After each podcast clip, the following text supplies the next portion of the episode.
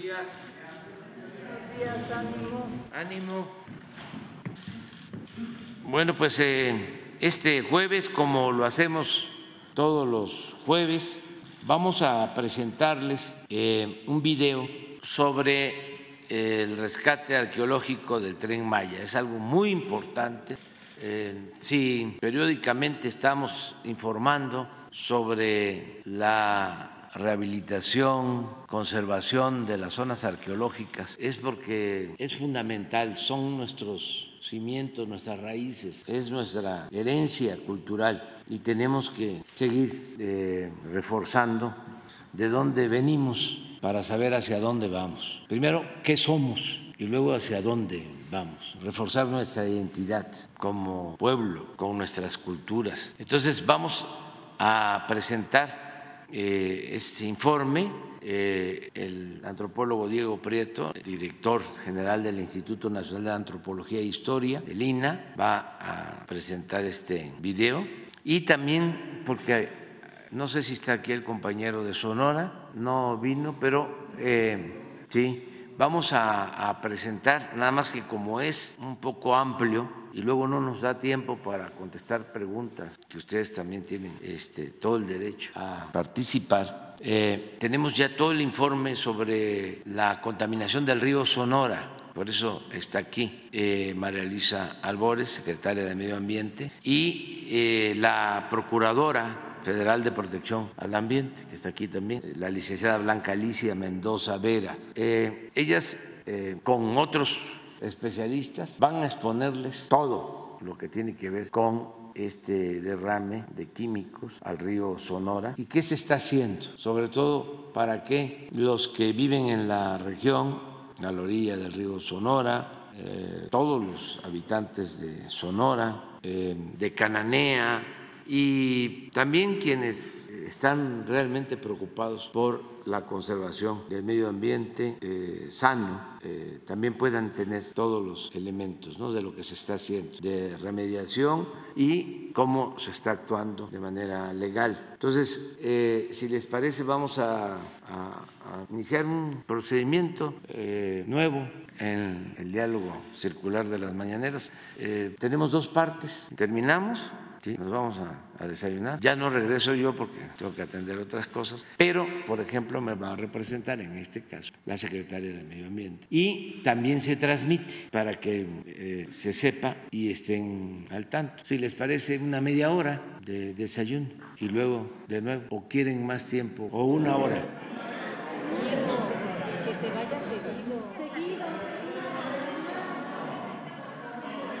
No, es que de corrido eh, se lleva muchísimo tiempo. ¿Mande? Primero preguntas, eso es lo, ese es el propósito.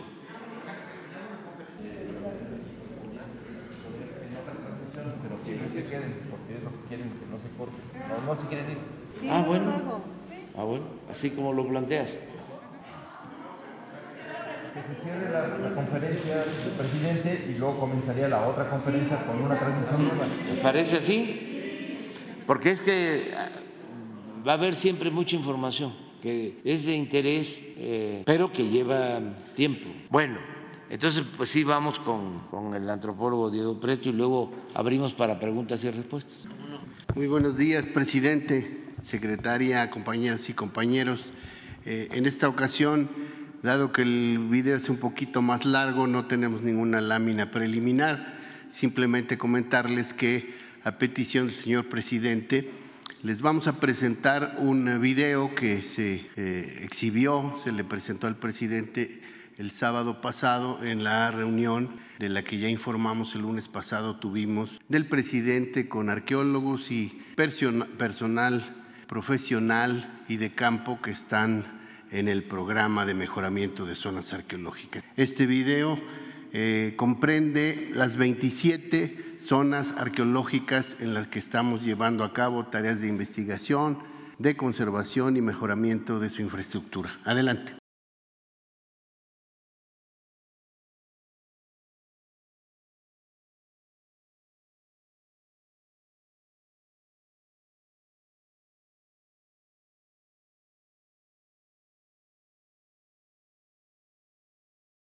Programa de mejoramiento de zonas arqueológicas, Promesa Tren Maya, es una iniciativa del Gobierno de México para impulsar la investigación, la restauración y conservación de monumentos, así como la renovación de la infraestructura y servicios para el público en 27 sitios arqueológicos cercanos a la ruta del Tren Maya. Con una inversión histórica, el Promesa permitirá construir o reestructurar nueve museos a lo largo de la ruta. Adicionalmente, se edifican 11 centros de atención a visitantes, CAPIS. A la vez que se amplían las áreas de visita, se habilitan senderos y se actualiza el celulario.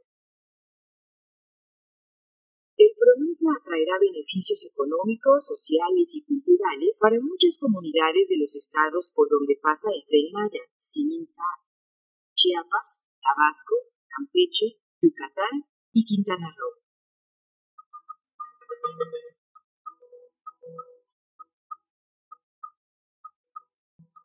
La antigua ciudad de La hoy conocida como Palenque, patrimonio de la humanidad, impresiona por sus templos, palacios y plazas. Este fue el hogar de una poderosa dinastía a la que perteneció el gobernante Kinish Hanaf Pakar.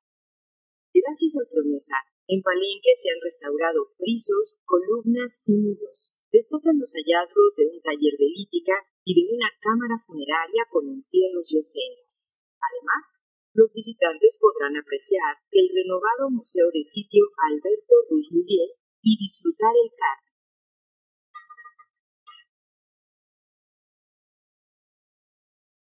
Su cercanía con el río San Pedro hizo de Moral Reforma un importante enclave comercial que mantuvo alianzas con los señoríos de Calakmul, Palenque y Yaxchilán. Aquí sobresale el hallazgo de numerosos entierros con ofrendas.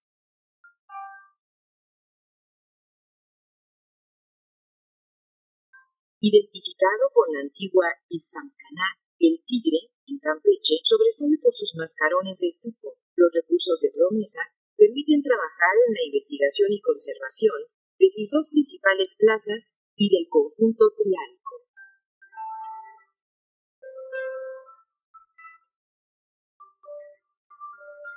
En la casa de los Itzaes, o Etzna, los mayas dan muestra de su capacidad de adaptar el medio ambiente y desarrollar estilos arquitectónicos propios. Aquí, el promesa concreta trabajos de investigación y conservación en sus mascarones la escalinata jeroglífica y su emblemático edificio de los cinco pisos. También se habilita el museo de sitio y un CAPI.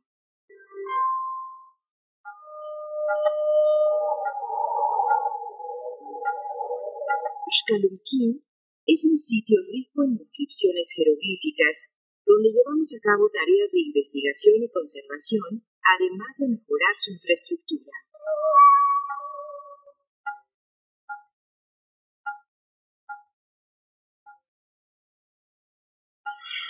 Portentosa y monumental, Uxmal es la ciudad tres veces construida o el lugar donde se cosecha con abundancia.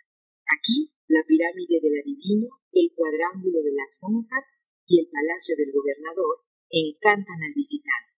En este sitio, patrimonio de la humanidad, el más representativo de la arquitectura PUC, con el promesa se trabajó en la conservación e investigación de El Palomar, el patio hundido y el grupo tardío, para ampliar el área de visita y se construye el CAPI, donde artesanas y artesanos podrán ofrecer sus productos.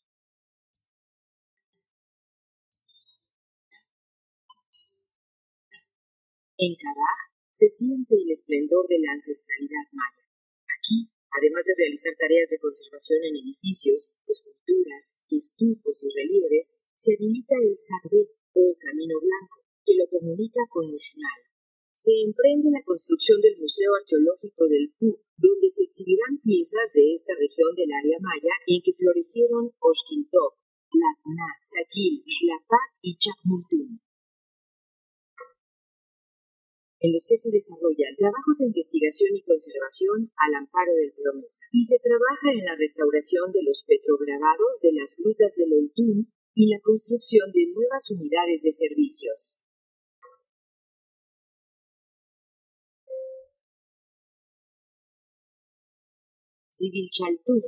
Es un sitio asombroso por sus registros arqueoastronómicos que confirman la profundidad y exactitud de la ciencia maya.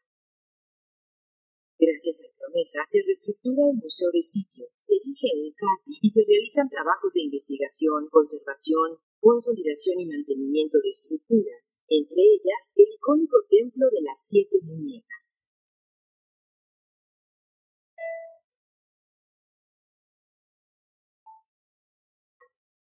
Inscrita en la lista del Patrimonio Mundial, Chichen Itza fue capital de una amplia región y en su época una de las ciudades más importantes del México antiguo. Su nombre significa boca del pozo de los Itzaes, en referencia al cenote sagrado. Gracias al promesa, se restauraron importantes estructuras como el gran juego de pelota, el templo de los guerreros y el anexo de las monjas. Además, se construye el Cabi y el gran museo de Chichen Itza, donde se exhibirá su amplio acervo, así como piezas recuperadas en el trabajo reciente. Y pudo abrirse a la visita el área de Chichen Viejo, o serie inicial.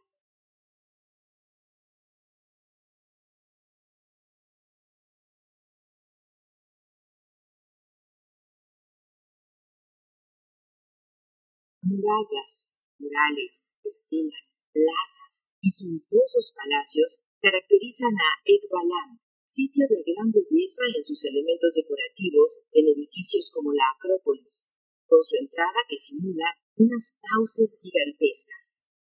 Además de la construcción de un capi, el promesa ha permitido poner en valor estructuras y conjuntos arquitectónicos como el juego de pelota o el patón, trabajos que han develado interesantes descubrimientos, como la escultura que representa a un cautivo y una tapa de bóveda pintada.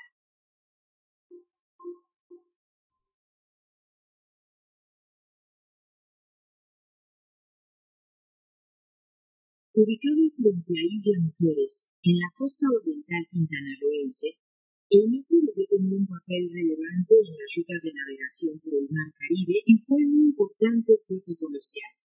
En este sitio han empezado tareas de investigación y conservación y se proyecta un paso para integrar la zona arqueológica con la playa.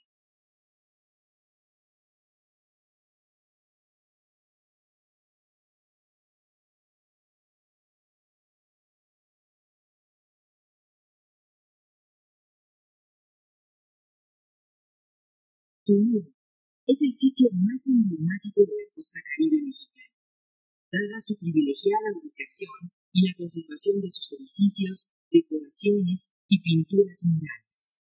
En esta antigua ciudad amurallada, el PROMESA ha hecho posible la investigación y conservación, la habilitación de nuevas áreas de visita, la renovación de la infraestructura y la creación del Museo de la Costa Oriental.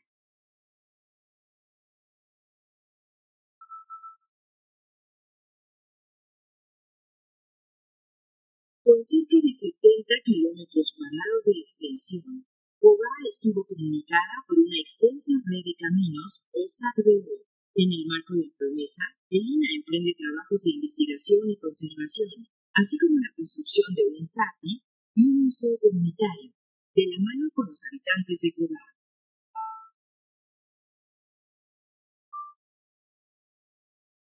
Muyin fue una importante ciudad costera con una arquitectura vinculada al petén guatemalteco, de templos erguidos con intrincadas aristas. Fue clave en el comercio de la costa peninsular y se relacionó con Chichen Itza y Mayapán. Aquí se llevan a cabo tareas de investigación y conservación, así como la construcción de una nueva unidad de servicios.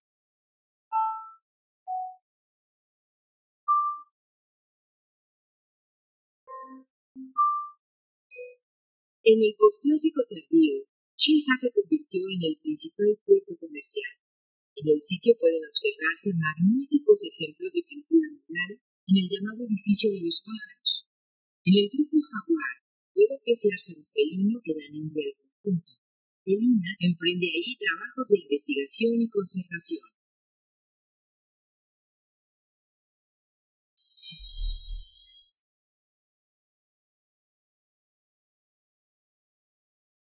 En la costa oriental de la península, Las obras del tren Maya permitieron dimensionar el sitio conocido como Amun II, ubicando más de 300 estructuras, algunas con más de 8 metros de altura.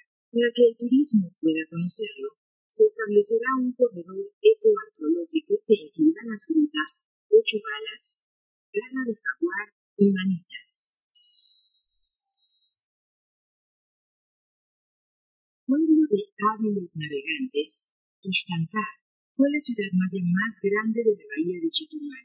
Es reconocida por sus numerosas estructuras y la presencia de chultunes para almacenar el agua dulce. Con el promesa se impulsan tareas de investigación y conservación y la construcción de una nueva unidad de servicios.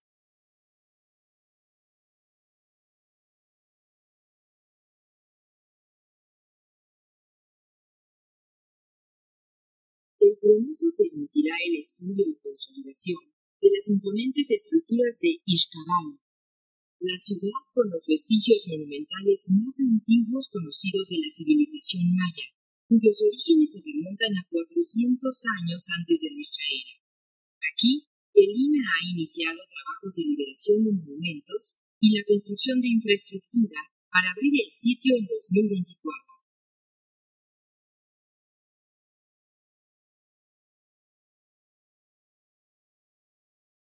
Gracias a Promesa, impulsamos un proyecto de investigación y habilitación de servicios básicos en la zona arqueológica de Chacchoven, el asentamiento más relevante en la región de los lagos quintanarroenses. Siete de sus conjuntos arquitectónicos, como la Casa de la Sabiduría y el Templo del Cascabel, son objeto de tareas de investigación y conservación.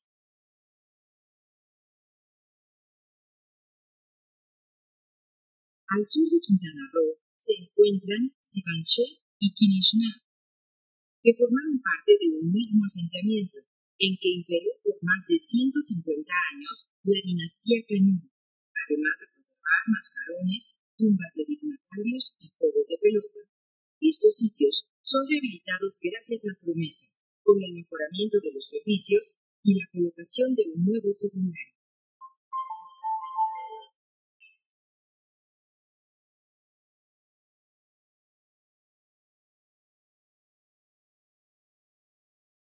Ubicada donde convergen un paisaje plano y un lomerío de elevaciones bajas, la antigua ciudad maya de Cojunlich integraba unidades habitacionales y complejos arquitectónicos cívicos y ceremoniales, rodeados de tierras para el cultivo.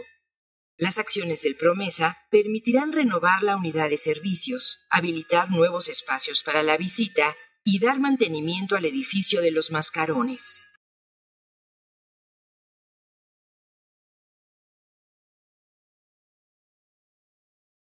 El tren Maya facilitará la posibilidad de adentrarse en una de las ciudades mayas más imponentes y enigmáticas, Calakmul, que junto con Tikal, Palenque y Toniná encabezaron la organización política de las tierras altas del periodo clásico maya. Su majestuosidad se manifiesta en su planeación urbana con grandes plazas ceremoniales y conjuntos residenciales. Y es el sitio con el mayor número de estelas del área maya, gracias a las cuales se devela su historia política y dinástica. De todo ello dará cuenta su museo de sitio que se construye con recursos del Promesa.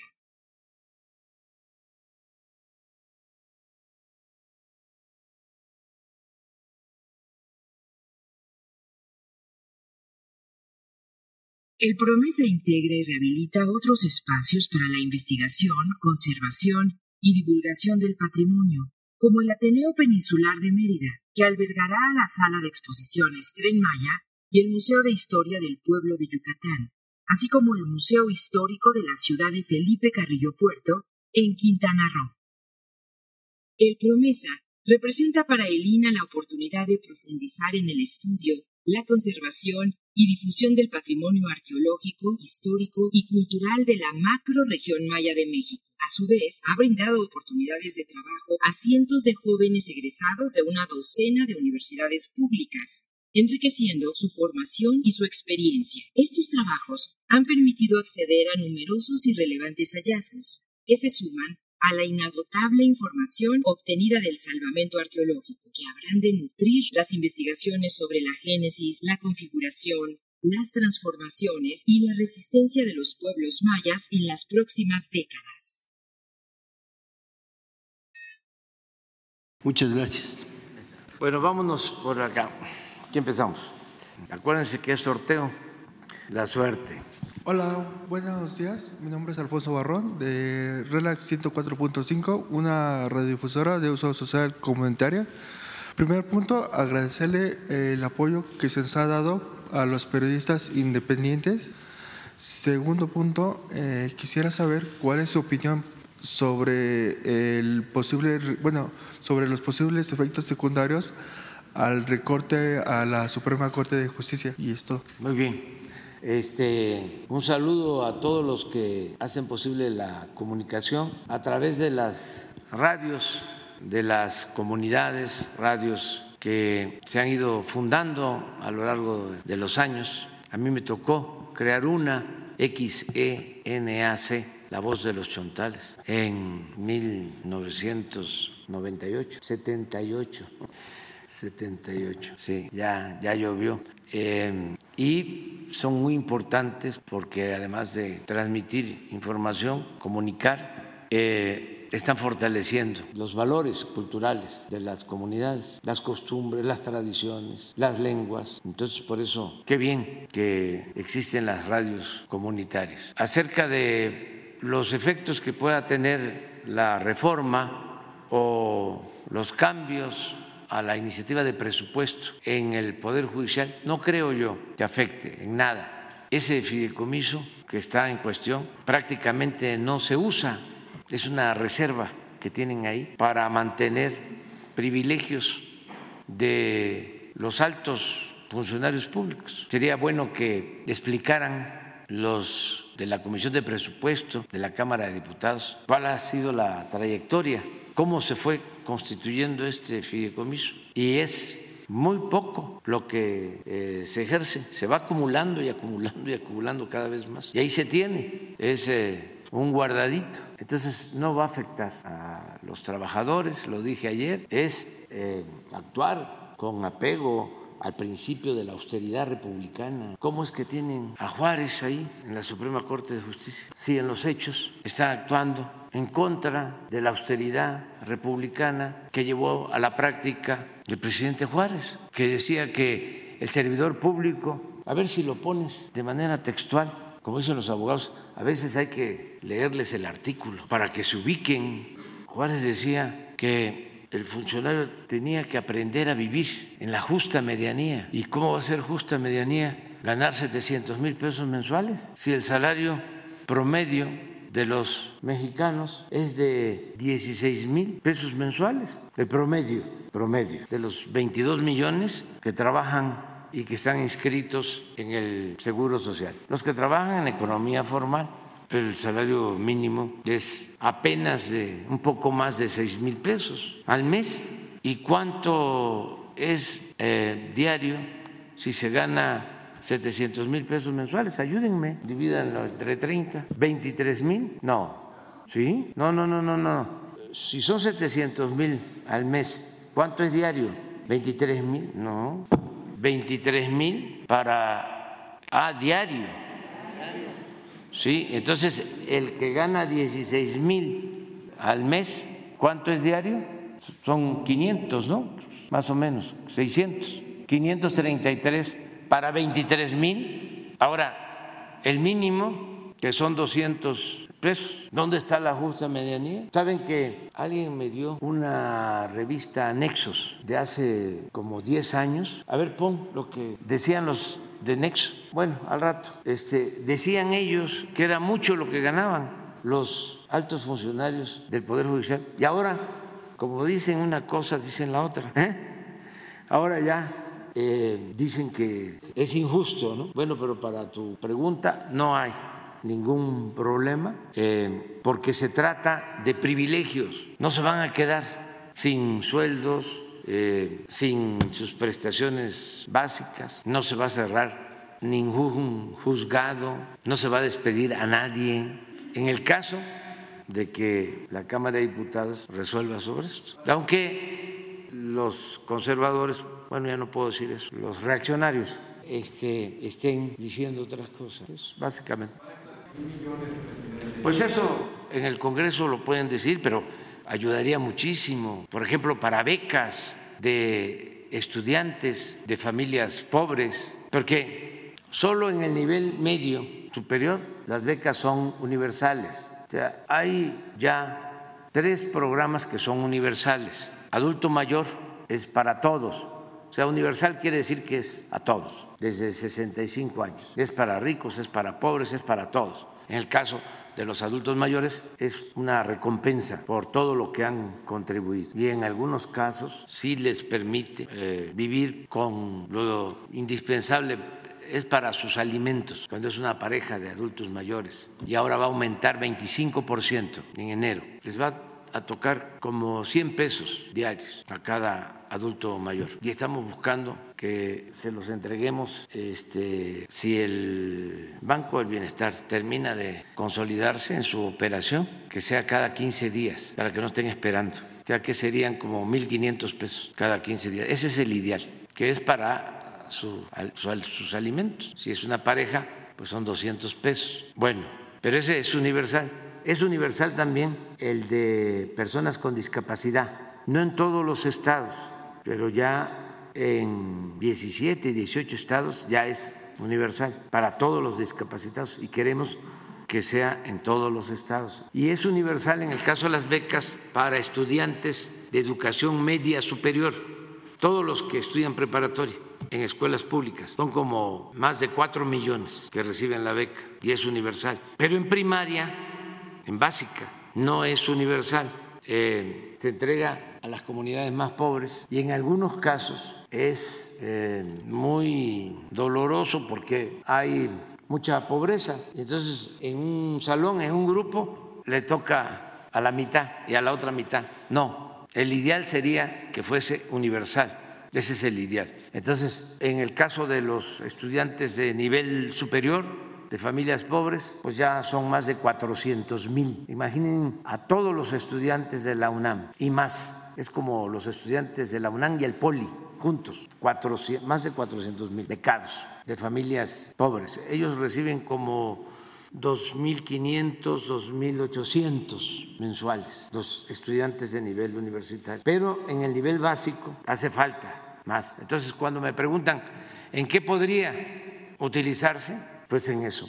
¿Qué mejor que eso? Ahora que estamos hablando del tema y como aquí la vida pública es cada vez más pública y todo se transparenta, a lo mejor los mismos ministros este, resuelven hoy que están de acuerdo que se utilice lo del fideicomiso dedicado a, a privilegios para las becas de estudiantes. Sería extraordinario. Miren lo que decía Juárez. Bajo el sistema federativo, los funcionarios públicos no pueden disponer de las rentas sin responsabilidad, no pueden gobernar a impulsos de una voluntad caprichosa, sino con sujeción a las leyes, para que también no se diga que es una violación a las leyes. De acuerdo a la Constitución, la Cámara de Diputados tiene la facultad exclusiva de aprobar el presupuesto. No pueden improvisar fortunas ni entregarse al ocio y a la disipación sino consagrarse asiduamente al trabajo, resignándose a vivir en la honrosa medianía que proporciona la retribución que la ley haya señalado. Esta es la austeridad republicana. Muy bien. Gracias, buenos días. Arturo Contreras, de Vía Página, me siento por las cámaras. Ayer el mecanismo de establecimiento histórico de la Comisión de la Verdad para el Esclarecimiento de la Guerra Sucia informó que desde la Secretaría de Defensa Nacional habían impedimentos para el acceso a la información. Es un llamado, un alegato bastante parecido al que hacían los padres de Ayotzinapa hace unas semanas. Igual ayer, eh, durante su visita a Veracruz, en el 200 aniversario del Colegio Militar, usted entregó una condecoración no solo al general actual de las Fuerzas Armadas, sino al general Cienfuegos y a uno anterior de ellos, quienes han estado involucrados precisamente en este tipo de, hechos que se intentan esclarecer. Entonces pareciera que hay un mensaje encontrado en esta parte del Ejecutivo, ¿no? Por una parte el ejército no entrega la información y por otra parte se le condecora. Entonces, saber qué, qué está pasando ahí y si saber, el mecanismo de, esclarecimiento histórico removió a sus investigadores para que ya no, se, ya no se va a poder investigar más sobre la guerra sucia hasta que se permite el acceso a esta información. Entonces, pues, pues ¿qué está pasando ahí, señor presidente? Pues este, yo creo que hay mucha eh, desinformación y hay mala fe. ¿De porque, de sí, de parte de quienes eh, manejan esto, porque sostienen, me llama la atención que sea una de las notas principales del periódico Reforma. No solo de ellos. Sí, pero básicamente, yo nada más les quiero recordar que cuando fui a tomar posesión como presidente, empezaron los del bloque conservador, del PAN, eh, a contar del 1 al 43. O sea, ellos eh, enarbolando la bandera de la defensa de los derechos humanos. Así está, eh, lamentablemente, se han politizado estos asuntos y los manipula el conservadurismo. Y es bueno que se trate así, con claridad, porque hay mucha gente, incluso gente honesta, progresista, vinculada a nuestro movimiento, que llega a confundirse pensando de que somos iguales. Ayer estaba yo viendo esto de la eh, entrega de un diploma al ex secretario de la Defensa, fueron a dos, a tres, que al mismo tiempo se habían desempeñado como directores del Colegio Militar. Nada más que de eso no se dijo nada. Es Julio Hernández, ¿no? Igual que este Carmen Aristegui, comunicadores progres buena ondita, que nunca han estado con nosotros. Entonces, eso sí, la otra derecha o el otro conservadurismo, el menos hipócrita, el más franco, abierto. Si me dicen con cuál me quedo, con los más francos, los que no este, hacen política robalera ya saben ustedes que el robalo es el único pescado que anda en dos aguas y nunca hay definiciones. Entonces, eh, explicar de que entregamos estos reconocimientos, porque ayer se cumplieron 200 años de la creación del nacimiento de el heroico, eh, de la heroica escuela eh, Del colegio del militar. colegio militar. Eh, Lo de heroico vino después, pero primero fue colegio militar. Y fue una ceremonia importantísima, eh, se reconstruyó, ya prácticamente se termina todo el fuerte de San Carlos, porque ahí estuvo primero la escuela. Y es en la época inicial de nuestro movimiento, cuando triunfa nuestro movimiento de independencia, cuando se constituye la primera república federal. De eso no hablan estos este, comunicadores o informadores. Eh, es en la época que está por llegar a la presidencia Guadalupe Victoria, el primer presidente de México, que eh, combate con Vicente Guerrero, Juan, con Santana cuando todavía era consecuente y no se había eh, convertido en tirano. Bueno, ellos combatieron en el caso de Guadalupe Victoria, aún siendo de Tamazula, Durango, en los límites con Sinaloa, está Tamazula, ahí nació, pero combatió el movimiento de independencia en Veracruz. Entonces ya estaba ese fuerte, que es bellísimo. Aprovecho para invitar a que lo visiten, porque no se conoce mucho. Estaba abandonado, ahora se rehabilitó, está en Perote, que eh, era estratégico porque era el paso de Veracruz a la Ciudad de México. Y por eso se construyó ese fuerte, muy al estilo medieval, todo un fuerte. Entonces, cuando se construye se utiliza para el colegio militar. Y pasa el tiempo. Esto fue en 1823, la primera república inicia en 1824, primer presidente de México, Guadalupe Victoria, y ya grande, enfermo, se va Guadalupe Victoria a descansar, a vivir, a enfrentar su enfermedad ahí en el fuerte. De ahí muere, y ahí lo entierran. Y hay una leyenda que, bueno, ya después se las cuento, de cuando el fuerte es tomado por los invasores estadounidenses en 1847. Pero ya ese es otro asunto. Bueno, a eso fuimos y se les entregó a todos los que fueron directores y que viven eh, un reconocimiento, directores del colegio militar, del heroico colegio militar. Y ese fue el motivo. Entonces, sin decir eh, en el marco en que se da la ceremonia, se lanzan todos, los que están en contra de nosotros, aún estos hipócritas, ¿no? que aparentan que este, son de avanzada y que están a favor de la transformación. En el otro caso, hoy este, leo, en el Reforma, ¿no? A pesar de que el presidente, lo mismo, les ha pedido a los eh, mandos de la defensa que entreguen toda la información sobre la guerra sucia, igual que en el caso de Ayotzinapa, no le hacen caso, no le obedecen. No es cierto. Eso dijeron desde el mecanismo. Sí, pero están mal informados. O están desinformando, no están siendo objetivos, no están hablando con la verdad. Porque, primero, a mí me obedecen, ¿sí? Primero. Segundo, hay eh, por convicción la voluntad de esclarecer todo, de no ocultar absolutamente nada, eh, hacer todo transparente. Es una regla de oro de la democracia. No podemos ocultar absolutamente nada. Y me consta que han entregado todo lo que tienen en la Secretaría de la Defensa. Hay una cuestión de lo que se quejan los investigadores del mecanismo de, la Comisión de la Verdad Histórica. No es de que no les estén dando acceso a la información. Lo que le está diciendo la Sedena es que tienen que ir a los a los cuarteles a consultarla y no se está permitiendo el acceso de forma digital. Entonces, que es una manera, lo que ellos, al informe que publicaron ayer, le, lo titularon Las formas del silencio.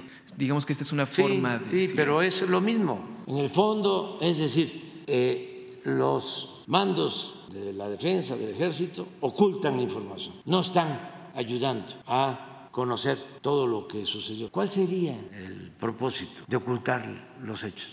Si ya este, es más que conocido de que hubo un periodo autoritario de represión que se conoce como la guerra sucia, nosotros creamos ese comité y si lo creamos, pues cómo no vamos a entregar toda la información que se sepa todo. No, es que eh, hay... Eh, infiltrados del conservadurismo en eh, nuestro movimiento. Y cada día que pasa encontramos nuevas cosas, porque había muchísima simulación. Eso era parte de cómo dominaba la oligarquía en el país mediante eh, la simulación, eh, con la apariencia de que se lucha por una causa justa, cuando en realidad no existen esas convicciones. Entonces, y hay también diferencias ideológicas. Muchos de los que este, nos cuestionan estuvieron en contra de nosotros, aún siendo de izquierda, llamando a no votar, eh, colocándose como independientes, no tomando partido, porque según ellos todos éramos iguales. Y los más radicales, más radicales, más radicales, hablando de que la vía electoral, la vía pacífica, nunca iba a llevar a una transformación, que además era una vía fresa. Eh, y resulta de que se demuestra que se puede por la vía electoral, por la vía pacífica, y que sin el voto de ellos y sin el voto de sus seguidores que tenían esa eh, manera de pensar y que respetamos, llegamos a iniciar esta transformación y de todas maneras no lo aceptan. Pues, sigue hablando, no tanto así, pero sí en la misma actitud. Luis Hernández de la jornada, ¿no? Con sus eh, vuelos rasantes del ejército en Chiapas, como si fuese la época de Cedillo. Y así, ¿qué otra cosa recientemente que le tocó a él? Ah, creo que Ayotzinapa, hacer el periódico La Jornada. No, sí, ¿no? Cuando Ayotzinapa no hubo otra cosa. También, si este, no, no, eh, fue un fin de semana que hubo algo. Y este, ah, lo de Chiapas, creo. Sí, Chiapas. Sí, sí, sí, sí, lo de. Desfile de, con frontera Comalapa. el desfile en frontera eh, Comalapa. Era, no, no vi al reforma, pero estoy seguro que era la misma cabeza, el mismo titular, porque los extremos se tocan. Entonces tenemos esas diferencias, eh, qué bueno que me preguntas, pues para aclararlo, ¿no? También, ¿por qué les molesta lo del general Cienfuegos? No es eh, solo por lo de lo de los 43, no, no, no, no, no, no, no, no. Para eh, empezar a responder sobre esto, no hay en la investigación nada en donde este, se acuse de manera directa al general Cienfuegos de Ayotzinapa. ¿eh? Sea, para que también quede claro. Si Anabel Hernández, Carmen Aristegui, este, ¿cómo se llama? Julio Hernández, tienen otra información que la den a conocer. Bueno, pero eso no es, eso se usa. La inconformidad del en el fondo es porque intervenimos ante una actuación que consideramos violatoria de nuestra soberanía por parte de la DEA y se demostró que le fabricaron delitos al secretario de la Defensa del gobierno anterior. Pero independientemente de que era el secretario de la Defensa del gobierno anterior, pudimos constatar de que fue una venganza y que no habían elementos. Entonces, los de la DEA, sus representantes, porque están metidos en todos lados, se quedaron muy enojados y quisieran tener un ejército mexicano, Fuerzas Armadas de México, debilitadas sentadas en el banquillo de los acusados para que ellos puedan hacer y deshacer en México, como se los permitía Calderón. Entonces, es interesante el tema, por eso, este, aunque es mucho, mucho, muy importante el tema de la contaminación del río Sonora, esto también este, es importante. Pero toda la información, toda, se entrega, no hay ningún problema. Y yo personalmente, en el caso de Ayotzinapa, como además eh, no tengo duda de que hay injerencia de estos grupos conservadores. Yo personalmente estoy conduciendo ya la investigación, yo la estoy dirigiendo y nos estamos reuniendo periódicamente, todo el gabinete de seguridad, para ir a fondo. Ya se ha avanzado, nada más para que se tenga una idea, no hay en el mundo eh, un caso en donde por esta terrible e injusta desaparición de los jóvenes se eh, tenga en la cárcel a dos generales, a miembros del ejército, al procurador anterior, al señor Cerón, que aún con el conflicto de eh, Israel con este grupo palestino, eh, aún nosotros vamos a seguir insistiendo, porque además todo estuvo muy hecho a propósito hasta que llegamos y no desde el principio de nuestro gobierno, sino hasta después que nos dimos cuenta. Por eso hablo de las infiltraciones en todo el gobierno. Es que fueron muchos años de predominio de la oligarquía, de la política neoporfirista, de la política de saqueo, 36 años. Entonces, eh, muy raro de que se construye una verdad histórica, mejor dicho, una mentira. Y los que construyen la mentira estaban libres. Y los supuestos defensores de los eh, jóvenes, de los estudiantes, no exigían que se metiera a la cárcel al procurador, que se tenía la prueba suficiente de que él está hasta un, video, se había declarado responsable y no se pedía que se actuara en contra de él. Y lo de Cerón así, con ganas de que se hiciera el trámite ¿no? en Israel y que, bueno, ¿por qué se va Cerón a Israel? Pero también, ¿cómo es de que para crear la mentira de que habían quemado a los jóvenes, además que nunca fue aceptado por nadie, torturan se demuestra que hay tortura, pero en relativo poco tiempo, en muy poco tiempo, se demuestra que son torturados y se les libera. Cuando hay torturados hoy de hace 15 años que han demostrado que fueron torturados y están en la cárcel. El señor Vallarta, por ejemplo. ¿Qué pasó ahí? O sea, todo esto, toda esta maraña, eso es la que estamos eh, desentrañando. O sea, a ver, ¿cómo estuvo esto? ¿Qué implicó? Y vamos a a cumplir el compromiso que tenemos con las madres, con los padres, pero les digo, me llama mucho la atención de que tomé posición y el PAN se paran. Todavía no estaba, pero seguramente él fue el que este, lo propuso y en una de esas, este, ya hay que ver los videos, porque en una de esas él era el principal este, el promotor de esta arenga de uno, dos, tres, cuatro, Álvarez y Casa, porque él ha estado detrás de todo esto y tiene mucho que ver con todas las organizaciones supuestamente defensoras de derechos humanos y no gubernamentales. Entonces, eso es, eh, tenía ganas yo de hablar del tema, porque ayer este, fue eh, nota la entrega de, del reconocimiento al general Cienfuegos y esto de que los de la comisión para este- conocer este lo establecimiento. sucedido, ¿no? Sí. Eh, Pediría la reinstalación. sucia.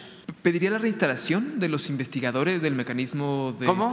¿Pediría la reinstalación de las personas investigadoras del mecanismo? Sí, si ellos quieren aquí, este, ¿Qué garantías les quedaría? ¿Mande? ¿Qué garantías se le darían para que ellos puedan regresar? O sea, ellos dicen no podemos seguir investigando porque no hay acceso. No, pues es que si ellos no tienen convicciones y no tienen confianza, ¿sí? mejor que no regresen. Y ya buscamos a otras personas que nos ayuden. Es un poco lo que hicimos cuando el fiscal de Asuntos Especiales de Ayotzinapa, propuesto por la Organización de Derechos Humanos de la OEA, que no sabíamos, y además porque no tenemos nada que ocultar, dijimos, está bien, lo aceptan los padres, lo están proponiendo, está bien él, pero resulta que cuando le pedimos que se tramiten, se hagan los trámites para las órdenes de aprehensión del procurador y de militares y de otros funcionarios de la Procuraduría de ese entonces de alto nivel, se niega.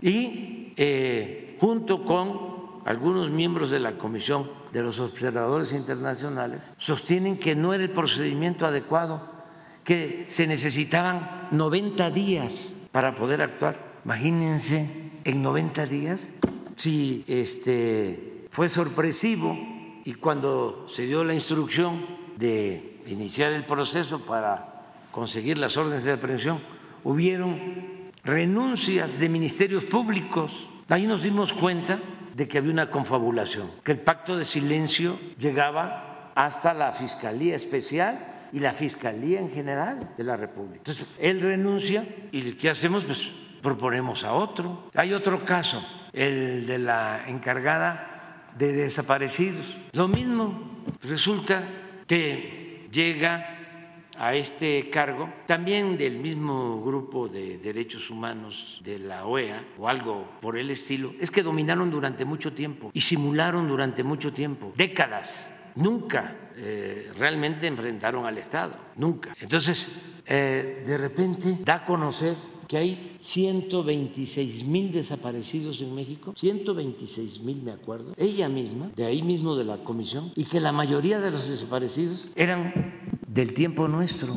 A ver, ahora resulta que nosotros estamos desapareciendo a la gente cuando somos respetuosos de los derechos humanos, tenemos convicciones humanitarias, somos incapaces de ordenar que se reprima al pueblo, que haya desapariciones, que haya torturas, que haya masacres. Nos llamó mucho la atención. Ah, pero cuando planteo hay que revisar esto y nos vamos, iniciamos un recorrido casa por casa para ver dónde están los 126 mil. Empezamos en la Ciudad de México y nos encontramos a la mitad de los de la Ciudad de México. Ahí están y estamos terminando el censo. Cuando se dan cuenta de esto, renuncia y se va con Carmen Aristegui a decir que eh, nosotros estábamos manipulando el registro de desaparecidos, así como se lo estoy planteando. Entonces estamos buscando a los desaparecidos, nos da muchísimo gusto. Acabo de estar en Nuevo León hace relativamente poco y la coordinadora de bienestar, Judith, contenta, ya encontramos a más este, personas. Todo el mundo está buscando y los estamos encontrando y vamos a dar a conocer. Ah, pero este, para que quedara constancia de que habían 126 mil desaparecidos, envió el registro antes de irse a la ONU a la OEA y a las organizaciones supuestamente defensoras de derechos humanos, pero con la idea de que a lo mejor nosotros íbamos a eh, alterar los resultados. Entonces, tenemos que estar enfrentando esto y ya basta de simulaciones, de hipocresías. Vamos a hablar con claridad. Ya que menciona la Comisión Nacional de Búsqueda, ¿se tiene una persona que pueda sustituir a Sí, Carla claro, hay muchísima gente que con convicciones honestas, íntegras. Nosotros llevamos años defendiendo derechos humanos. Todavía no existía la Comisión de Derechos Humanos. ¿Saben dónde surgió la primera oficina de defensa de derechos humanos en México? Que es increíble. En la época de Salinas, en la Secretaría de Gobernación, cuando estaba de secretario de Gobernación Gutiérrez Barrios, yo estaba de dirigente y me tocó defender un caso de un desaparecido que lo habían asesinado policías judiciales en Tabasco y me fueron a ver los familiares y nadie quería en ese entonces. Estoy tratando de acordarme sobre quién era, que era una persona bastante decente, el primer director de derechos humanos de gobernación. No, es una familia que se dedica a la diplomacia, Luis. Bueno, ahora me voy a acordar, es que post-COVID ya no. Este, es un apellido compuesto. Eh, eh, si buscan en el directorio de eh, gobernación en la época de, de no, no, no, de Gutiérrez Barrios, tenía una oficina. no, no, no, no, no, no, no, no, no. Ese, ese fue de estos mismos. Este fue de estos. Este es el, ese es el maestro de esta escuela, a la que estoy cuestionando. No, este era diplomático el señor. Eh, les platico sobre esto. Fue como Luis Ortiz Monasterio. Luis Ortiz Monasterio. O sea, no existía la Comisión de Derechos Humanos. Este señor muy decente. Yo fui a presentar la denuncia porque detienen a un supuesto delincuente, se lo llevan al mar los judiciales y lo torturan, lo ahogan y lo entierran de manera clandestina. Entonces toda su familia buscando. Fue como en el 90, ¿sí? después del 88. Y nosotros eh, tomamos el caso y este señor, Luis Ortiz Monasterio, con médicos especializados, encontramos eh, la fosa clandestina eh, y se hizo el análisis y se encontró de que lo habían ahogado, habían asfixiado, tenía arena del agua de mar y eso le costó al procurador de Tabasco de ese entonces la renuncia se hizo justicia. Entonces, les estoy hablando del 90, tiene más de 30 años que estamos luchando, siempre hemos luchado por eso, porque no se violen los derechos humanos. Entonces, eh, sí pueden haber muchos, muchos eh, que ayuden. Es que eh, a veces se descuidan los secretarios o subsecretarios y se van metiendo gentes o se conservan gentes que están en contra de nuestro proyecto de transformación. Y eso lo vemos a diario. A veces Estoy en una reunión de Hacienda y de Pemex y estamos tratando algo con algunos servidores públicos y digo algo que tiene que ver con Pemex, que vamos a reducir eh, los derechos de Pemex, que no pague tanto Pemex a Hacienda, que pagaba 65% de derechos y ahora está pagando 35%. Y al día siguiente está en el reforma. Ay, o sea, sí es de muy buena fuente. Y ahora aprovecho también, ¿me lo permites para aclarar otra cosa? Lo de el que se demostró que asesinó a sí, a, sí, a Luis Donaldo Colosio. Este, ya les he platicado, yo conocí a Colosio y cené con él el día 21 de marzo de 1994 y lo asesinaron cobardemente el día 23 o sea que cenamos el 21 en casa de la ah, licenciada Clara Júsima, allá en las Lomas, tiene su casa. Eh, ella fue como intermediaria, él quería platicar conmigo y fue una plática importante, como de dos horas. Eh, y al día siguiente se fue a su gira. Creo que pasó primero a Sonora, luego el 22 a Baja Sur, a La Paz, creo. Y de ahí a Tijuana, de ahí lo asesinó. Me dolió muchísimo, porque imagínense, habíamos hablado de política del por qué, me acuerdo bien, había que cambiar la política neoliberal. Me acuerdo de una expresión, eh, cuando yo le estoy diciendo que eh, la política neoliberal no es opción, no es alternativa para el pueblo de México y que había que eh, darle más importancia a la inversión pública y a la industria de la construcción, lo que estamos haciendo para reactivar la economía y crear empleos y mejor distribución del ingreso, de la riqueza. Me acuerdo su respuesta. Dices, hay que regresar a Keynes, hay que regresar a Keynes. Rarísimo, porque era Friedman. Los economistas saben a lo que me estoy refiriendo, el padre de la política neoliberal, que eran lo que estaban aplicando y siguieron aplicando hasta finales del 18. Y, pero él ya estaba pensando en llevar a cabo cambios en política económica. Entonces, conociendo todo esto, bueno, lo asesinan, nos dolió mucho, fue muy impactante, muy doloroso para todos los mexicanos. Detienen a Aburto, em, se empieza a hablar de que era Aburto, no era Aburto, que lo habían cambiado. Siempre eh, la duda si había sido un eh, asesino solitario o habían participado otros o quiénes estaban detrás. Yo llegué a la conclusión desde hace tiempo que se trató de un crimen de Estado y que los crímenes de Estado si no hay voluntad, lleva mucho eh, tiempo el que se puedan esclarecer. Fue un crimen de Estado lo del asesinato del presidente Kennedy y no se supo bien. Entonces, pues eh, hay libros escritos sobre esto, muchos, muchos, muchos libros escritos. Hay uno de, entre otros, de Aguilar Camín, que lo distanció de su amigo Salinas, porque Aguilar Camín se mete a ver los expedientes y se encuentra declaraciones de la esposa, que también falleció, de Luis Donaldo, en donde se aterraba al ver a Salinas, es lo que dice Héctor Aguilar Camín. Más que nada se aterraba de ver al que era vocero de Salinas, Carreño Carlón. Y ahí Héctor Aguilar Camín dice en ese libro, y es posible que esté en el expediente, de que la señora tenía que salir a veces en la cajuela del carro. Una historia así, bastante tenebrosa y muy injusta por la forma en que le quitaron la vida a Luis Donald. Muy dolorosa. Bueno, pasa el tiempo. Ah, en ese entonces esto para los jóvenes, 1994, eh, viene una condena de 43 años a Aburto, luego se la ampliaron a 45, lo condenan. Hace relativamente poco, a ver si conseguimos el dato, un abogado de Aburto plantea de que había que revisar el caso porque en aquel tiempo se le había juzgado con el Código Penal Federal y que el delito debía ser sancionado con el Código eh, local. que establece la defensa pública, sí. Que el Código Penal Federal, en el momento que ocurrieron los hechos, este, permitía esa sentencia de 43, 45 años. Pero en ese mismo tiempo el Código Penal de Baja California creo que hablaba de una sentencia de 30 años.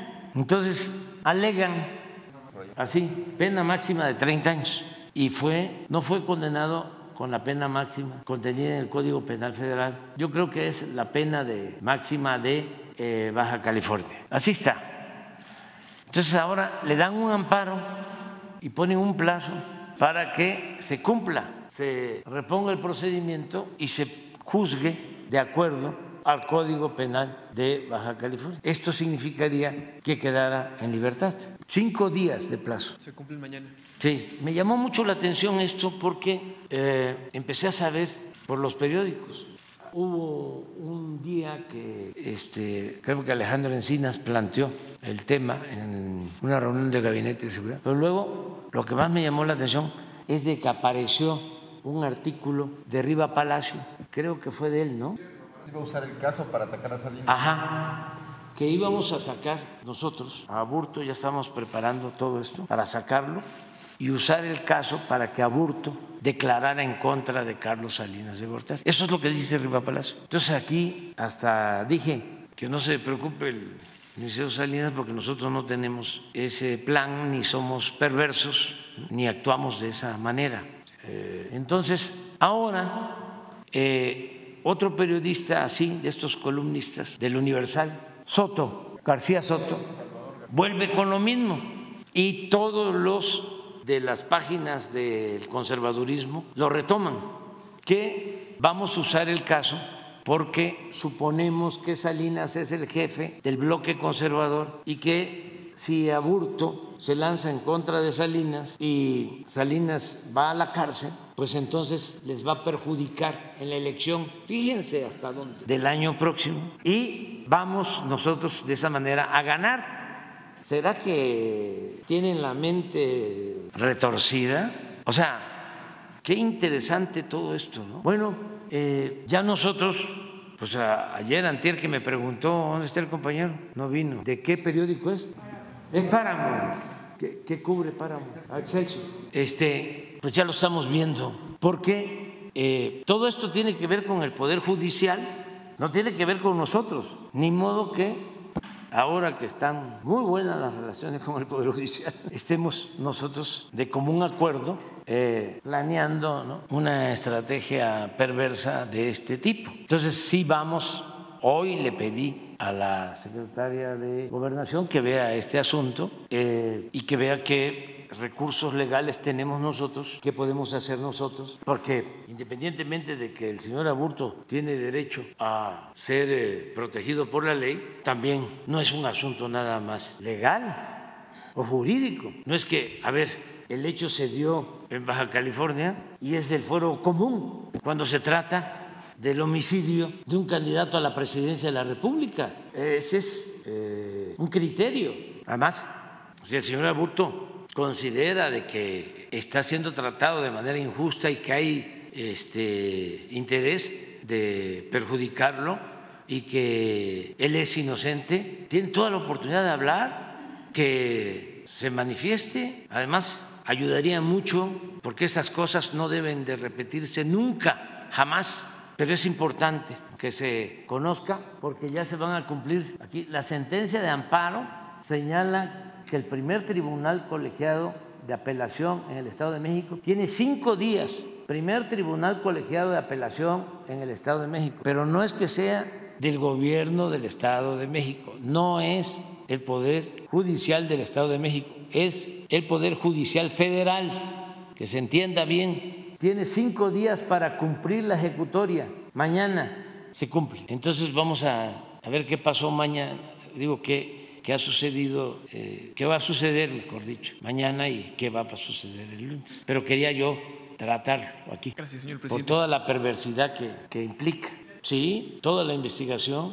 Este, creo yo que está abierta la investigación en la Comisión de Derechos Humanos y los organismos internacionales y los familiares de este, Luis Donaldo. Estos crímenes no prescriben. Gracias, perdón. No quiero apropiarme de la palabra por más tiempo. Una segunda pregunta rapidísima. Desde el Colegio de Bachilleres nos hacen este señalamiento que desde el sexenio anterior hay esta política de despido injustificado a maestros para que no creen antigüedad en sus plazas. Entonces hay varios maestros de bachilleres que han dejado de dar clases y han, dado, dejado de dar seguimiento a sus alumnos por esta misma política. Entonces piden una revisión de, de, qué se puede hacer con ellos, ¿no? porque siguen teniendo contratos muy precarios de subcontratación entonces piden que la CEP les, les eche un ojo ahí y piden que ya no sean despedidos y recontratados tal vez un año después o un año después o uno posterior, saber qué se puede hacer. Sí, lo vemos con Leti Ramírez, a ver qué, qué nos puede informar. Buenos días. A ver, a ver lo de Nexo. Es que eh, es interesante porque nos ayuda la respuesta de Mayagoitia ante los gastos de la Corte. Noviembre de 2010, Nexos. Léase Aguilar Camín, porque además es la redacción. O sea, no está firmado. Ustedes saben que cuando es la redacción, eh, el director entonces fundador, ¿no? Era Héctor Aguilar Camín. Sí, aunque él no fue fundador. ¿Quién fue fundador de Nexos? Florescano.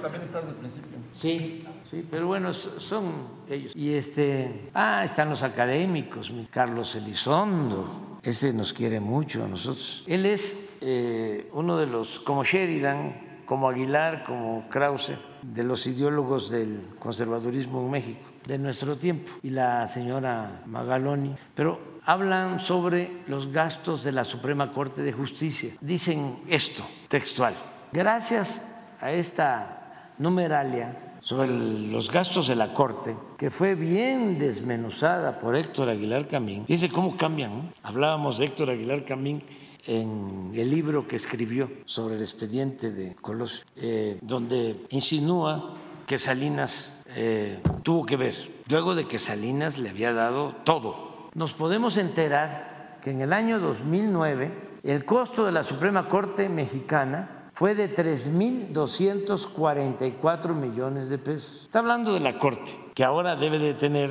dos o tres veces más, porque en total lo que están pidiendo son 84 mil millones de pesos. Mientras que el gasto de la Corte colombiana para el mismo periodo fue de solo 107 millones, 3.3 de la mexicana. Mientras que la Corte peruana costó 93 millones, solo 2.9% de la mexicana. ¿Acaso esta enorme diferencia presupuestal se justifica en términos de carga de trabajo y eficiencia?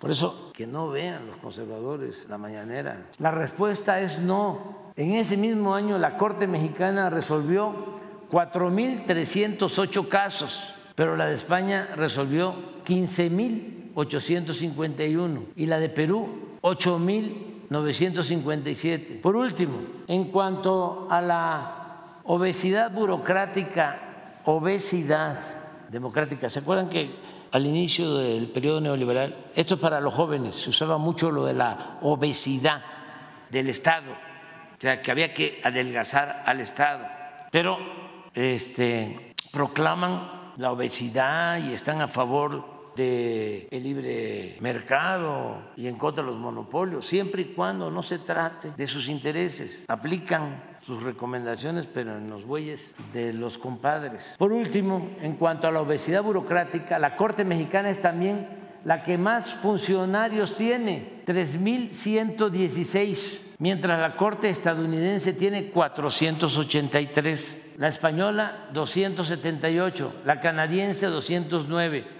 la peruana 175, la alemana 167 y la colombiana 146. Bueno, pues estos mismos, ¿no tienes lo que están escribiendo ahora? ¿Los mismos? Bueno, mañana. Ahora ya cambiaron, este, ya tienen eh, otra visión. Buenos días, presidente, en lo que está el, escrito ahora.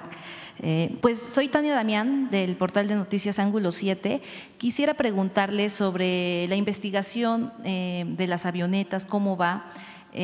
pues los campesinos de la región de Tehuacán insisten en el tema que habría avionetas eh, que fumigan. Hay, hay, agricultores, nuevos agricultores que, se, han, se han, hecho de, grandes extensiones de tierra y también hablan de, algunos chinos. Eh, el Estado señaló que no, pero no tiene la capacidad de, esa investigación de la vía aérea. No sé si la SST federal o el mismo ejército que sí tendrían un reporte, digamos, de, avionetas que, que sobrevuelan estas, esta zona de Tehuacán, de Tecamachalco. Eh, pudiera dar algún, pues sí, algún reporte al respecto, porque este, el Estado pues no tiene, no tiene esa capacidad y eh, pues los campesinos de esta zona insisten. Bueno, nos eh, comprometemos a entregarles un informe de todo lo que se conoce sobre esta actividad para que llueva o no llueva se procure o no se procure lluvia este, con sustancias, que es lo que seguramente están ellos planteando. ¿no?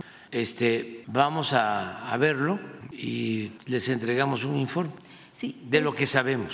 Ellos comentan que no es la autoridad, sino privados, agricultores con grandes extensiones de tierra que estarían, digamos, eh, usando avionetas. Pero de todas maneras, este, hay, debe de haber control existe control de la eh, institución encargada del manejo del espacio aéreo.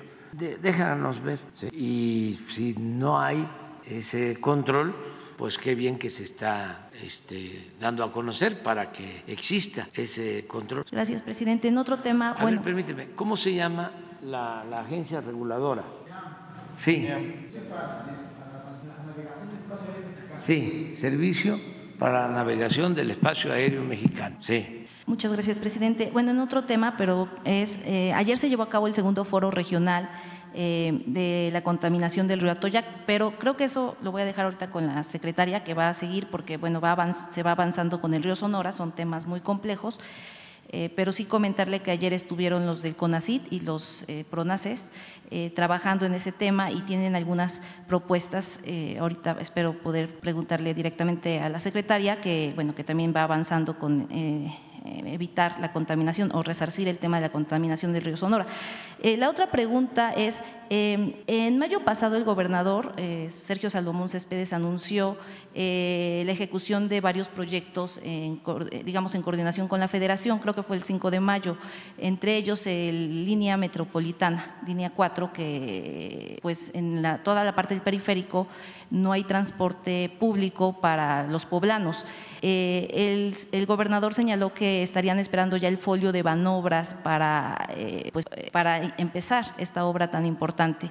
Eh, ¿Tiene información de cuándo podría ya mm, darse o, liberarse esos recursos por parte de la Federación? Tengo en puerta una entrevista con el gobernador de Puebla, con Sergio, Sergio Salomón, y voy a este, hablar de estos temas. Él trae su agenda. Siempre estoy hablando con los gobernadores para buscar apoyar en todo lo que se pueda hacer. Ayer me reuní con el gobernador de Zacatecas en la tarde para ver temas de Zacatecas, eh, el tema de la seguridad en Zacatecas, que lo estamos atendiendo de manera especial. Y ahí vamos avanzando. Es complejo, pero hemos eh, avanzado en la disminución de homicidios y de delitos en general. Y eh, se han creado 11 eh, cuarteles para la Guardia Nacional y tenemos muchos elementos allá y vamos a seguir reforzando todo lo que tiene que ver con la seguridad en Zacatecas y vimos otros temas y lo mismo voy a hacer próximamente con el gobernador de Puebla. Gracias, presidente. Y hablando de seguridad también, en esta carretera, la autopista eh, Puebla-Perote, toda esta zona, eh, ya se están usando los drones, eh, se señaló que iba a haber reforzamiento por parte de la Guardia, de la Guardia Nacional en esta Sí, zona. se ha avanzado bastante ahí. Ya se eh, controló la situación de los asaltos. Siempre ha habido, eh, se controlan en el tiempo que llevamos, casi no había y de repente se nos descontroló hace relativamente poco, hace como seis meses. Nos reunimos y ya se está atendiendo y garantizando que no haya asaltos. Es pasando Esperanza hasta Orizaba, Maltrata, toda esa zona. Eran la zona de los asaltos eh, con más frecuencia. Estamos ahí atendiendo. Lo mismo hace como un mes, igual dos meses, se intensificaron mucho los asaltos en la carretera de eh, Iguala a Chilpancingo y Chilpancingo a Acapulco. Y ya también, ahí tenemos ya más control y ya hemos disminuido esos asaltos. Y estamos pendientes en todos lados. Presidente, y por último, ayer vino el exsecretario Adán Augusto. Eh, ¿Qué platicaron? Esa sería mi, mi última pregunta. Ah, lo saludé a Adán, este, lo extrañaba, ya tenía tiempo que no lo veía. Es mi hermano, lo estimo mucho. Es un profesionista de primer orden, muy buen servidor público y estuvimos platicando. Hasta lo quería invitar a que se regresara acá, pero este, tiene otros planes. ¿Cuál es? ¿Cuál No, pues yo creo que este, estar con su familia, ¿no? con sus hijos. Ahora está este, este, en asuntos, es que no lo puedo decir, no lo puedo decir. Pero no se Están muy, este, ya ven que ya nos quitaron lo de la posdata y ¿saben qué pidieron los del bloque conservador? Que se cancelaran las mañaneras. Y este, ya casi estoy a punto de decirles, ¿y de qué quieren su nieve? Este, pero el INE dijo que no. Eh, el Tribunal de la Santa Inquisición no actuaron con, con el pobre humano inteligente e inmortal de Galileo. Pero entonces- Este, pero nos recomendaron de que mm, iban a seguir las mañaneras, pero que no habláramos nada. Ya por eso no hablo de, de nada, ya de eso. Pero no se No me reincorpora. estén ustedes cucando. ¿no? Pero no se reincorpora al gobierno federal entonces, Adán. No quiso. No, es que él tiene aquí las puertas abiertas, él nos ayudó mucho, nos ayuda. Eh, no es fácil, no es fácil contar con cuadros para el servicio público. Otro daño que causaron los neoliberales fue que eh, se dejaron de formar cuadros para la administración pública y para la política. Entonces, eh, no hay buenos servidores públicos, no es fácil, mujeres y hombres. Entonces, por eso hay que darle mucha oportunidad a los jóvenes y eh, dedicar tiempo a la formación de jóvenes, porque también en eso se perjudicó mucho. No los formaron para servir, no los formaron con una visión social, humanista, Eh, los formaron más en el pragmatismo, en el ascender sin escrúpulos morales, en obtener cargos, haya sido como haya sido.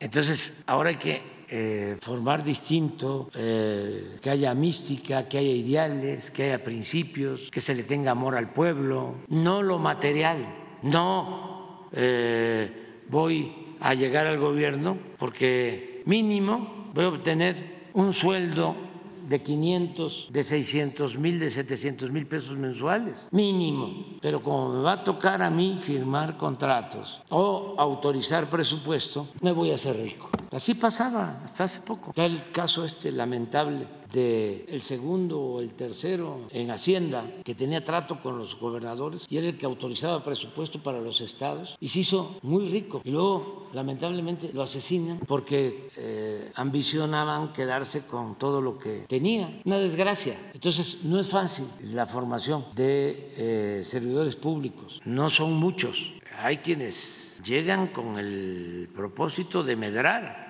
y no tienen convicciones, no tienen ideales, no le tienen amor al pueblo, no son siervos de la nación, como decía Morelos. Entonces, pues todos ayudan, los que tienen buena voluntad, los que quieren servir, a esos no les falta, no les va a faltar hacia adelante, estoy seguro. Los que van a tener problemas son los que se quedaron mal acostumbrados. Sí, sí, claro que sí. Sí, claro, claro, no, no, no, no este, Marcelo hizo una labor importantísima como secretario de Relaciones Exteriores, nos ayudó mucho, igual que Adán desde el gobierno de Tabasco, luego lo invité a participar en la Secretaría de Gobernación, me ayudó. Lo que pasa, pues, que todos tenemos ¿no? Eh, nuestras aspiraciones y son legítimas. Es decir, a ver, ya estuve aquí, deseo este, participar en otra cosa, pero aquí están las puertas abiertas para muchos de los que están eh, pensando en otros asuntos, otros planes. Se respeta eso. Yo he podido avanzar porque he tenido pues el apoyo de buenos servidores públicos. Esto no es trabajo o es fruto de un solo hombre, de un grupo de mujeres, de hombres. No, no, no, no, no, no. Esta es la suma de voluntades. Participamos muchos. Hay gente que trabaja igual o más que yo, servidores públicos. Eh, ya eh, creo que en estos días, y ya este, les voy a informar, la voy a invitar aquí para que nos dé un informe sobre la refinería. Sí, para que también ese es otro asunto de los conservas. Este, ah, no, no puedo decir conservador, pero conservas sí. Este, eh, la voy a invitar, pero sí se tienen que ir, porque eh, los otros compañeros, compañeras, cualquier otro ciudadano tiene derecho. Entonces, no se puede estar aquí en el cargo si se va a participar en otra actividad. Sí, ya está eh, por nombrarse a otro este, director. Tú hablas de, ah, de Ernesto Prieto, que ya sí, también muy bueno Ernesto, y me dio la oportunidad porque hablábamos de Sheffield, muy bueno Sheffield, Ernesto también, y me faltaba hablar de la compañera de Antares, de Antares, que aunque no está en el Ejecutivo, es eh, senadora, ¿no? La lista de los funcionarios presentes de, de estos relevos que iba usted a dar.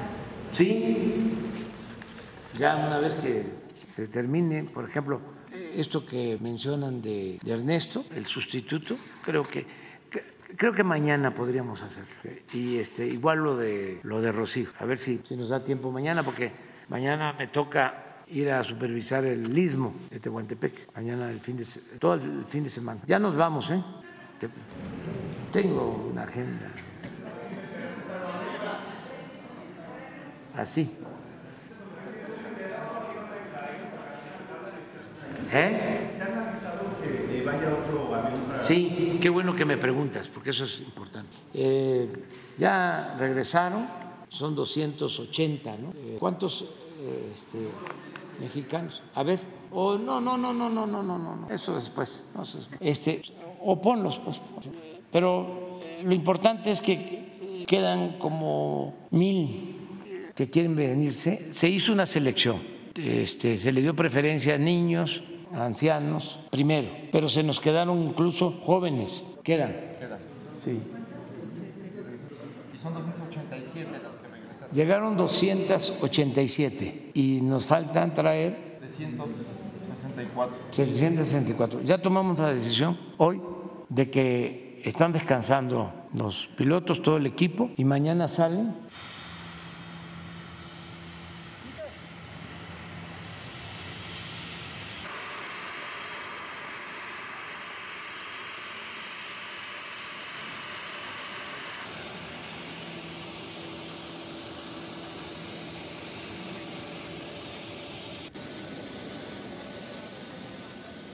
Ya con eso, ¿no? Este, em, mañana salen los dos aviones, pero eh, como son muchas personas y está escalando lamentablemente el conflicto, queremos aprovechar el tiempo y vamos a hacer un puente aéreo. O sea, es decir, vamos a sacar lo más pronto posible, se van a quedar los aviones allá en Europa, estar sacando a un país cercano, seguro, eh, y ya que los tengamos a todos en este país, en uno o en dos países, ya, ya los traemos. Pero porque no podemos tardar tanto. Entonces vamos a hacer este puente aéreo. Se va de nuevo mañana, se van los dos aviones, ya con este propósito. Relaciones Exteriores ya está haciendo los trámites. Eh, pues agradecerle a las autoridades de Israel que nos están dando estas facilidades. Eh, no han cerrado el aeropuerto de Tel Aviv. Sin embargo, ya están suspendiendo más vuelos eh, comerciales y eh, pues ya sabemos ¿no? que se trata de una situación muy grave, lamentable y deseamos de todo corazón que no escale el conflicto, que se busque la paz, pero no se ve, lamentablemente, que en el corto plazo puedan cesar las hostilidades. Entonces, necesitamos proteger a los mexicanos que están en, en Israel y por eso esta decisión que tomamos. Muy bien, ahora sí, aquí se quedan. Sí, quedamos.